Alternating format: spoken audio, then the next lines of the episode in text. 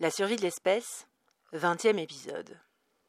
Aiguille, Carmen et Bosco s'ébrouaient dans la rivière à grand renfort d'éclaboussures, de glissades sur les rochers, de pieds tirés, de poissons dans le slip et de feuilles mortes dans les cheveux.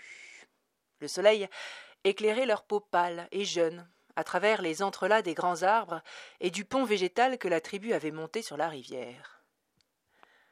Léonce avait été arrêté dans sa promenade solitaire par cette couleur rare que son œil avait attrapée, l'ambre de la peau de son fils, sous les caresses du soleil. Il était immobile, aux abois derrière un buisson, comme à la chasse, comme lorsqu'il craignait d'être chassé. Les trois jeunes pousses ne lui prêtaient aucune attention. Ils étaient dans leur monde, leur bien-être, leur cocon, là où il n'avait pas sa place. Ils étaient inséparables, tous trois du même âge. Ils commençaient à l'aune de leurs hormones naissantes à ressentir les uns pour les autres leurs premiers émois. Cela se voyait à la manière qu'ils avaient de se tirer les cheveux, de se faire la nique, de ne s'épanouir qu'en présence les uns des autres. Léon sourit. Il était bon de voir son fils insouciant et gai. Il était bon de le voir entouré. Il était bon de le voir sourire et de capter son rire. Il était bon, pour un instant, de ne pas s'inquiéter pour lui. Depuis leur mission de reconnaissance, Léonce n'avait pensé qu'à lui, sans cesse, et sans pouvoir s'en empêcher. Il avait laissé glisser en tapinois ses œillades vers lui, l'avait observé, scruté, posant des balises autour de son esprit pour capter chacune des pensées qu'il laissait échapper, quitte à récolter le courroux et les gros yeux de son épouse Rachel. Elle lui avait répété par trois fois que tout allait bien, et qu'il risquait de le braquer avec de telles méthodes. Elle avait raison, évidemment. Il lui suffisait de se rappeler de cet âge pour retrouver la colère qu'il aurait saisie s'il avait découvert que son père espionnait ses pensées. Et à le regarder s'ébattre dans les flots avec ses amis, on ne pouvait penser à mal. En cet instant, sa femme pouvait avoir raison. C'était comme si rien ne s'était passé. La tribu s'était rabattue sur un autre lieu d'herbage tout aussi accueillant et propice. On avait creusé des trous huttes, planté des graines, sorti les vieilles couvertures, les habits d'hiver, les harnais et les manteaux pour les aérer, les repriser, les raccommoder, comme à chaque été. Rachel et ses assistants ratissaient les sous-bois, à la recherche de chaque mousse, herbe, graine ou bois médicinal qu'elle pouvait récolter, décocter, en potion ou en onguent. Les buffles avaient été lâchés et laissés en troupeaux, libres pour le temps de leur reproduction. On ramassait l'argile de la rivière pour façonner des amphores et des cruches. On tuait des lapins, des biches, des ramiers, on tannait des pots. On confectionnait des semelles, chacun selon les besoins de son foyer. On rectifiait les outils. On allait sarcler la terre. On priait le saint fantôme. Les enfants s'ébattaient sous les arbres et le regard bienveillant de leurs parents, les petits derniers suivis de près par leurs aînés qui leur bandaient la bouche chaque fois qu'ils faisaient mine de parler et chassaient les mains des tout petits qui trituraient les balles d'argile dans leur bouche et les clés de bois serrées contre leurs trachées qui les réduisaient au silence. Chaque jour, les jeunes assistaient à des classes d'orientation, de culture, de médecine, de stratégie, de camouflage ou de construction, selon l'inspiration et l'environnement du jour les adultes commençaient à organiser la grande captation de l'automne. Hormis Aiguille, Carmen et Bosco, un autre jeune la passerait qui n'était pas de la tribu, Armel, la fille de Tourman, de la tribu de Rocard, qui avait sollicité leur aide. Un jeune de sa tribu était en âge de grande captation, mais il était seul. Et les suivants de la tribu n'atteindraient pas l'âge requis à vingt-cinq ou six ans. Et puis lui serait trop âgé, il ne pouvait pas attendre et comme leur rite et leur tribu étaient proches, Armel avait demandé s'ils pouvaient se rejoindre et la mener ensemble, et la tribu avait accepté. On s'entendait sur les modalités. La grande captation se ferait sur un lieu de la tribu de Tourman, selon un assemblage de leurs deux rites, dans cinq lunes. Les éclaireurs avaient été envoyés par les deux tribus, chacune selon son angle, pour assurer une couverture complète, on en profiterait pour faire du troc et chacun passait sa petite commande. Du saucisson que Glandon réussissait si bien, des attrape-rêves à Kalinda, le lin tressé de Stébio, les harnais d'Isor. On convenait des savoirs que l'on enseignerait, du temps que l'on allait passer ensemble, des menus, des dîners de fête et des cérémonies au Saint-Fantôme qui jalonneraient la grande captation. Rachel avait raison. Tout allait bien. Rien dans le comportement des guilles ne justifiait qu'ils ne s'alertent. Aucune anomalie ne laissait supposer que les hommes les aient débusqués. Le camp était tranquille. L'esprit de son fils le semblait également. Rachel lui avait même transmis l'image de son fils embrassant tendrement, sensuellement Carmen au coin de la lèvre, encore à moitié sur la joue, de leurs deux corps émus, frissonnants, même plus capables de déceler la présence maternelle derrière eux. Il avait pu voir le regard profond, pénétré de l'instant et de la possession de Carmen, la mèche de cheveux noirs qu'il avait repoussée en arrière doucement, sûrement, pour lui prendre les lèvres, comme si tout d'elle était à lui mal déjà. Il allait son chemin. Mais malgré les signes rassurants, malgré la présence apaisante et discrète de son épouse, Léonce n'était pas rassuré. Il n'aurait pas agi différemment pour tromper son père et il ne pouvait pas croire qu'Aiguille ait oublié ce qu'il avait vu. Il connaissait ce garçon par cœur, il l'avait fait sortir du ventre de sa mère, l'y avait même fait entrer, l'avait bercé, veillé, changé, lui avait appris à marcher, à penser, à se taire, à communiquer. Il connaissait de lui chaque tournure de l'esprit, chaque doute, chaque aspiration. Ils étaient faits du même bois. Rachel lui soufflait qu'il se trompait qu'il pensait le connaître, puisqu'il était son fils et que les pères pensent que leurs enfants leur ressemblent, mais qu'ils se trompent. Les enfants ne sont pas comme leur père, ils sont eux, sous la protection de leur père. Cela n'intéressait pas Léonce. Dans la vie, il fallait avoir des certitudes et s'y tenir. Il lui était impossible de repousser son inquiétude. Elle avait donc un fondement. Un hurlement viola le silence du sous-bois, immobilisant les trois jeunes gens. Son fils se tourna presque aussitôt vers lui et le fixa, comme s'il avait su qu'il était là, comme une bête sauvage. Un deuxième hurlement, un bruit de coups, un troisième hurlement, le fracas d'un tumulte, un râle, une bousculade, la rumeur du râle étouffant, des soubresauts, jusqu'à ce que le râle s'arrête et que leur parviennent violentes des images étrangères, du sang écarlate, des tuyaux en plastique, des membres tranchés, du carrelage souillé d'excréments et d'urine. Cela venait du campement, il n'y avait pas de doute. Ils y coururent du même mouvement. D'autres pensées les assaillirent. De membres de la tribu en soufflaient d'apporter de l'eau. Rachel, qu'il révulsait, qu'il lui fallait une branche entre les dents et retenir sa langue, qu'on devait l'immobiliser, qu'il fallait bloquer sa trachée pour qu'il ne puisse plus faire de bruit. Léonce, Aiguille, Carmen et Bosco n'étaient pas loin et arrivèrent rapidement, découvrant l'ensemble de la tribu silencieuse faisant cercle autour de Rachel et du rescapé sous le grand auvent. Le sable n'arrivait pas à boire assez vite le flot de sang épais et noir qui se déversait de son abdomen par-dessus les genoux de Rachel qui auscultait son corps supplicié. Il ne saignait pas lorsque nous l'avons pris, commenta Glandon. Nous ne l'aurions pas pris sinon, appuya Théophase. Les deux éclaireurs qui venaient de leur mission de reconnaissance tâchaient de s'exprimer d'une voix en esprit assurée pour masquer leur inquiétude. Risquer la sécurité de la tribu était une faute, et pour un individu qui ne survivrait pas, une faute impardonnable. Le regard de Léonce les foudroya aussitôt qu'il les vit. Ils frémirent de la tête aux pieds. Ils auraient dû prévenir. Ils auraient dû le recueillir et filer à l'opposé de la direction de la tribu. Ils ignoraient quelle raison leur avait fait oublier un instant tous les protocoles de sécurité, tout ce qu'ils savaient par cœur, toute leur prudence. Mais ils étaient jeunes. Ils n'étaient pas les premiers. Ils ne seraient pas les derniers. Le silence tombait comme la nuit, comme si la forêt elle aussi s'était arrêtée. La tribu guettait le moindre mouvement de Rachel.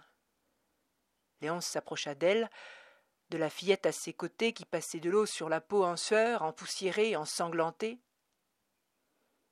Il était inconscient.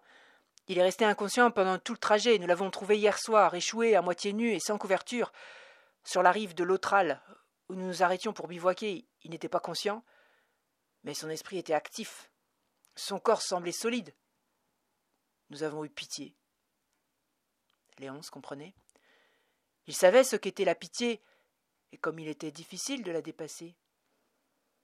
Sa femme Rachel ne devait pas sa survie à autre chose. Son corps était sain, il n'avait pas de sang, il ne disait rien. Nous avons pensé qu'il était des nôtres. C'est en arrivant ici qu'il s'est éveillé qu'il a crié. Il nous a vus, il n'a pas dû comprendre. Ce doit être un des leurs. Rachel tourna l'avant-bras droit de l'individu, révélant un tatouage de chiffres violets en son milieu. Un sous-homme. Léon se tourna vers les membres de sa tribu, vers leurs visages couverts d'une épaisse couche de terre qui laissait seulement voir l'ivoire opalescent de leurs sclères, les cheveux mêlés de touffes d'herbe, de branchages, d'eau, de petits gibiers, leurs habits de peau, de maillard et d'écorce, leur silence, leur construction troglodyte derrière eux, et leurs armes emplumées. Bien sûr, il y avait de quoi s'effrayer. Les siens avaient dû le réduire au silence. Ils n'avaient pas le temps de lui expliquer, pas les moyens non plus, puisqu'il ne parlait pas. Il l'avait ceinturé au premier son, augmentant sa frayeur et ses hurlements, les forçant à le frapper jusqu'à le réduire au silence. Dans son dos, des larmes roulaient sur les joues de Glandon, formant sur la glaise qui recouvrait son visage des rigoles claires. Il avait voulu bien faire, et rien ne serait plus jamais pareil. Bien. Léonce fut interrompu violemment par une pensée incontrôlée du moribond qui hurla en esprit qu'il ne voulait pas, qu'on ne pouvait pas lui faire ça, pas à lui, pas à lui. Qu'on prenne cela à un autre, à un voisin, à quelqu'un d'autre, mais pas à lui.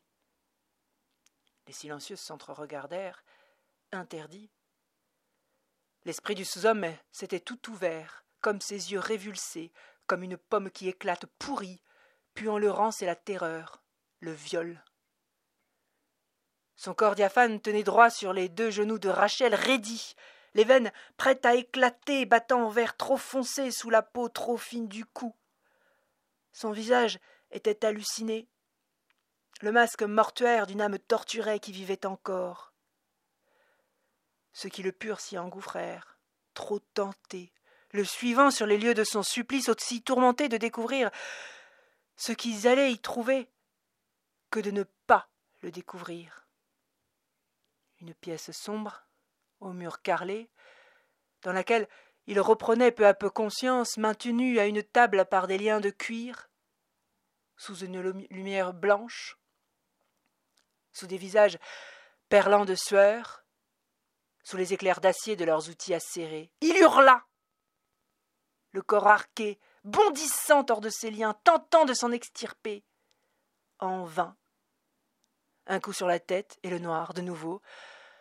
Anesthésie bien expéditive qui ne l'empêcha pas de continuer à ressentir à son plus grand effroi et de retransmettre à la tribu tout de l'angoisse des mains qui lui plongeaient dans les tripes, du bruit du cisaillement de ses entrailles, de ses organes sortis de son ventre, de l'odeur de chair et de produits chimiques et surtout, surtout, de l'odieuse, de l'irréelle douleur jusqu'à la pamoison.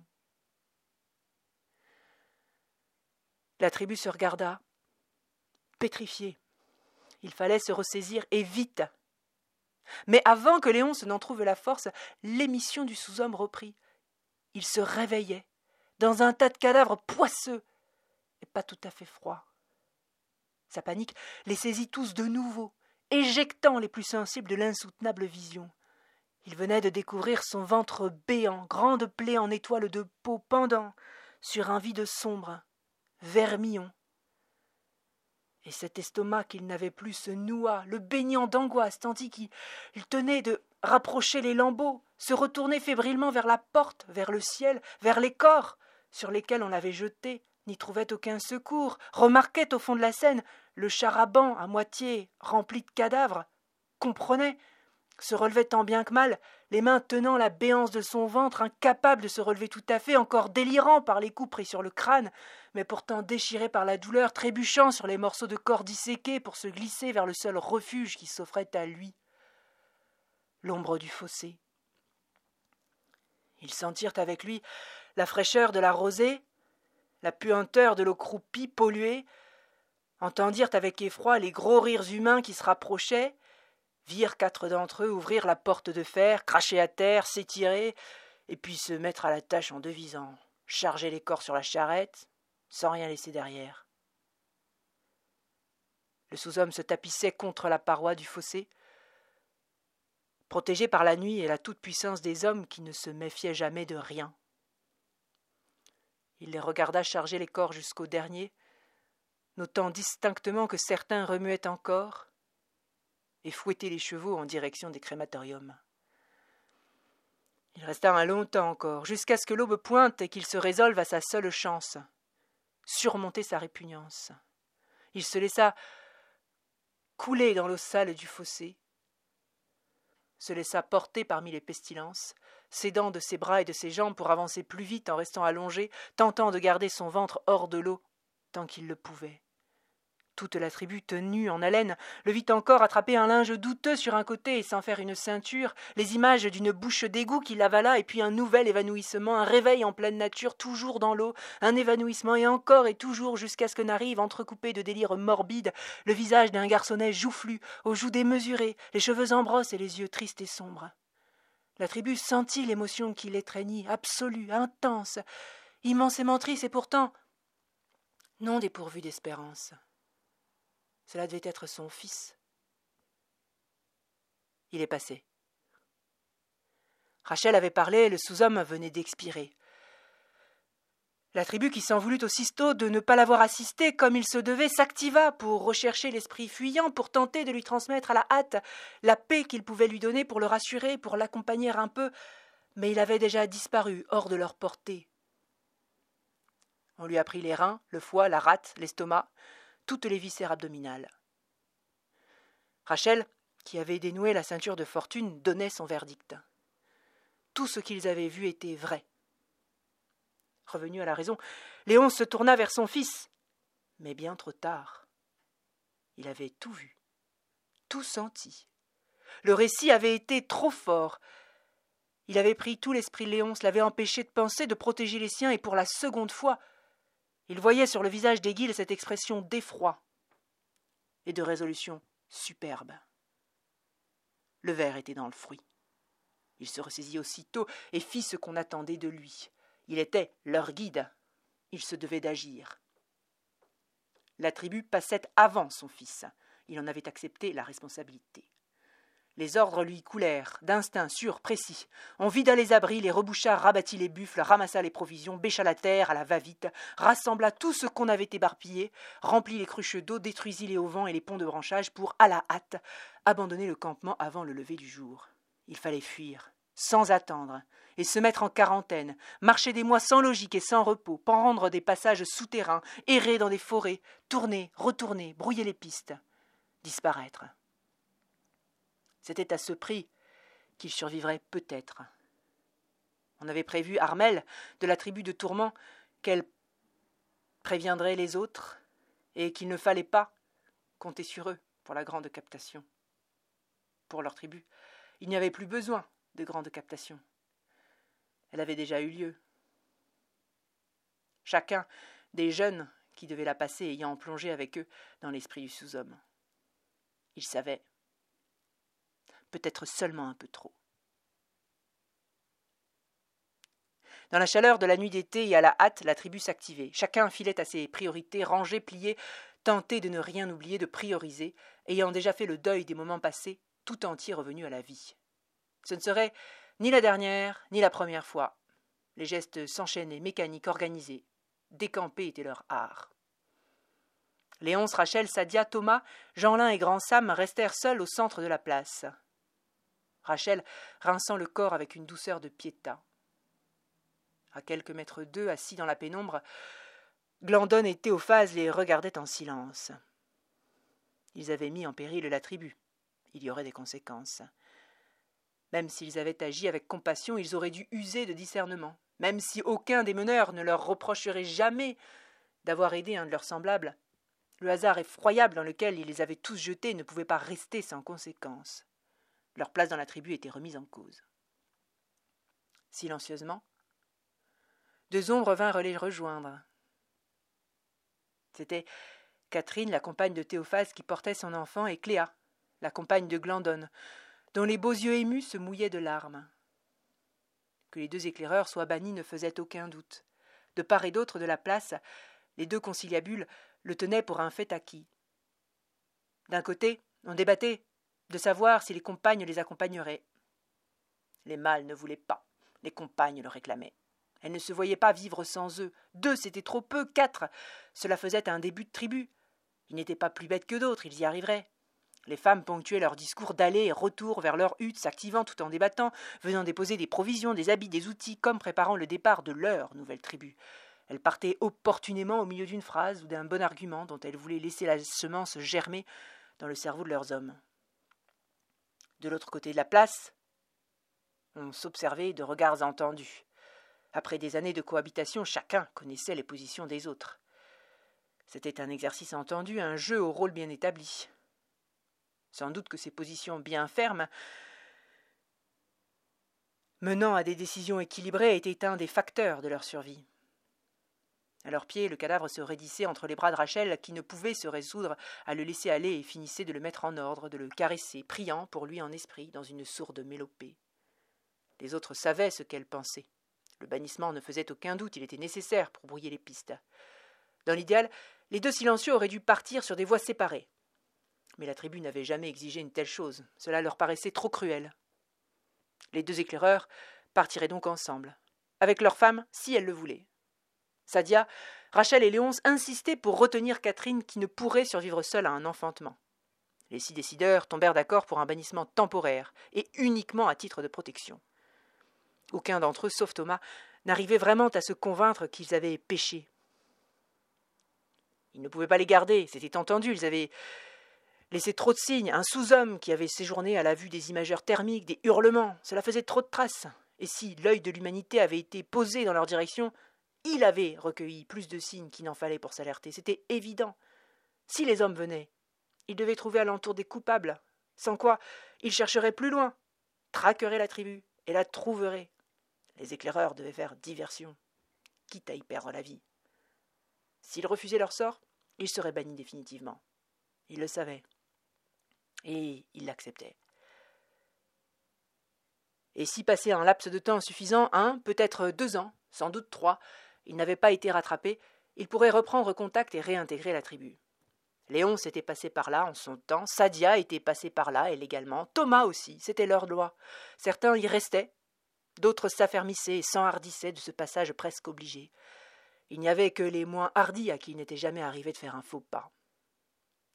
Ce qui animait vraiment leur débat était le sort à réserver aux cadavres. Une faction, portée par Sadia et Rachel, réclamait que lui soit donnée une sépulture digne. L'autre, par Grand Sam, Thomas et Jeanlin, qu'il soit laissé ici ou ramené où il avait été trouvé. Il y avait eu assez de pitié, et si les hommes venaient jusqu'ici, une sépulture leur indiquerait sans erreur la présence de la tribu. Les femmes argumentaient que les traces de leur campement la leur indiqueraient tout aussi sûrement, et qu'une sépulture pouvait aussi bien avoir été offerte par deux éclaireurs isolés. Et pour ce qui était de ramener le corps sur la rive, cela révélerait tout aussi sûrement leur présence.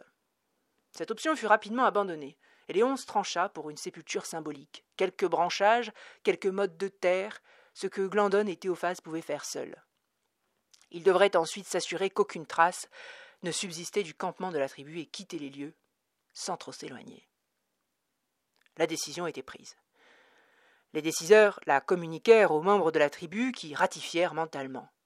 Ils n'aimaient pas prendre de décision. Ils leur laissaient volontiers cette tâche. On se rendit en cortège de l'autre côté de la place, annoncer l'arrêt à Théophase et Glandone qui acquiescèrent en silence. Les décideurs avaient été justes. À leur côté, leurs compagnes serraient leurs mains avec détermination, bien décidées à ne pas se laisser gagner par l'émotion. Sadia et Léonce prirent Catherine à part pour la convaincre de rester avec eux, tandis que Rachel s'isolait pour donner aux éclaireurs des doses de cyanure qui leur permettraient d'éviter la torture s'ils devaient être attrapés. Sans ajouter une pensée, Cléa tendit la main pour réclamer la sienne. Théophase l'attrapa par l'épaule en soupirant. Il la connaissait suffisamment pour savoir que rien ne changerait sa détermination. Glandon en profita pour rejoindre Catherine et abonder dans le sens des décideurs. Il fallait qu'elle reste. Sa volonté de le suivre le touchait beaucoup.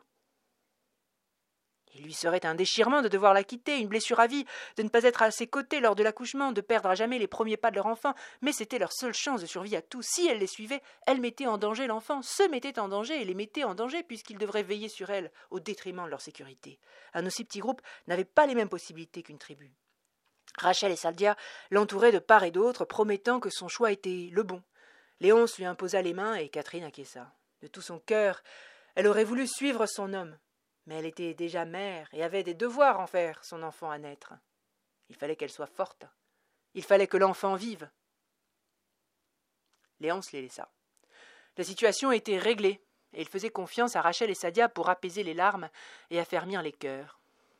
Autour de lui, où qu'il pose les yeux, le campement avait disparu, les paquets étaient regroupés, le sol balayé, les cavités rebouchées, les branchages dispersés. La tribu avait travaillé vite. Ashram, un vieux plus vieux que la vieillesse qui résistait au monde à travers les saisons, s'avança vers lui de sa démarche clopin-clopante pour lui rendre compte. C'était vers lui que l'on se tournait naturellement pour l'organisation matérielle, la logistique, bien qu'il n'ait jamais souhaité être un décideur.